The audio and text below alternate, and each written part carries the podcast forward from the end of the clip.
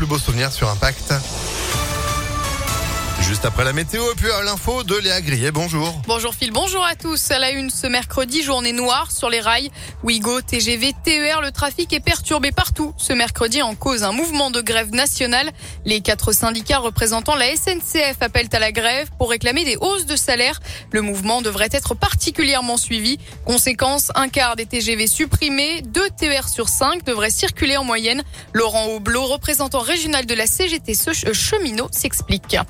Aujourd'hui, euh, l'inflation euh, faisant, ce sujet-là devient central pour les cheminots, avec la particularité pour nous à la SNCF, c'est qu'on subit le gel des salaires depuis 2014. Le malaise est tellement important qu'effectivement, sur Perrache, sur Lyon-Pardieu, on n'est pas loin de 80% d'agents se déclarant en grève. C'est pour ça qu'on se retourne vers les employeurs. Ce sont eux qui versent les salaires, d'autant plus que de l'argent, il y en a. La SNCF a fait 862 millions de résultats nets en 2021, qui était encore une année Covid. On n'est plus au stade de chèque ou de Sinon, effectivement, euh, tout l'été, on aura une température sociale dans l'entreprise qui sera élevée et on n'est pas à l'abri euh, d'autres mouvements.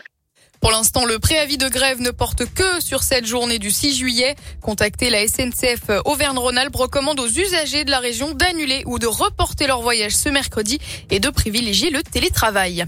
Tout de même une bonne nouvelle dans les transports. Milan, à seulement une heure de Lyon, la compagnie Twinjet a annoncé dans un communiqué qu'elle relançait à compter du 12 septembre 2022 sa liaison aérienne entre Milan et Lyon. Donc, cette ligne avait été stoppée durant la pandémie de Covid. 18 vols par semaine seront proposés.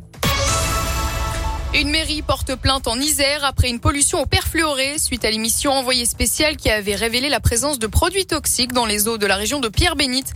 La commune de, Chasse-sur-Rhône a demandé des analyses et les résultats sont mauvais. L'eau potable serait polluée dans la commune. La mairie a donc déposé plainte contre X selon le progrès. Cette pollution pourrait concerner 150 000 personnes au total près de la zone de captage qui est située entre Chasse-sur-Rhône et Ternay.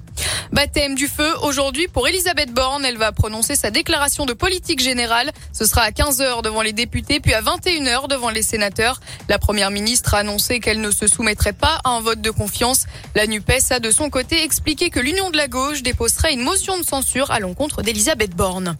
Tabouave demande des explications à la France insoumise. Le candidat aux législatives dans le Rhône a été accusé de violences sexuelles. Dans une lettre ouverte, il a expliqué, je cite, n'avoir jamais été confronté aux dites accusations, contrairement à ce que son parti avait annoncé. Il épingle également la députée Qui a recueilli certains témoignages contre lui et l'a, selon lui, poussé à abandonner sa candidature. On termine avec un mot de sport, des airs de Paris-Roubaix sur le Tour de France avec l'étape des pavés du Nord aujourd'hui entre Lille et Arenberg. 157 km au programme dont une vingtaine de secteurs pavés. Hier, c'est le Belge Wout van Aert qui s'est imposé en solitaire à Calais, véritable récital de la part du maillot jaune, parti seul à une dizaine de kilomètres de l'arrivée dans la dernière difficulté du parcours. Et enfin du foot avec le coup d'envoi ce soir de l'Euro féminin. Ça se passe en Angleterre et les filles de l'équipe de France attaqueront dimanche soir face à l'Italie. Que cinq Lyonnaises ont été sélectionnées. Et rencontre à suivre en clair, ce sera sur euh, TF1, donc ce dimanche, 21h, France-Italie. Allez, les Bleus ES. Merci beaucoup Léa. Vous êtes de retour à 11h. À tout à l'heure. À tout à l'heure, l'info continue sur ImpactFM.fr, 10h04. Pour la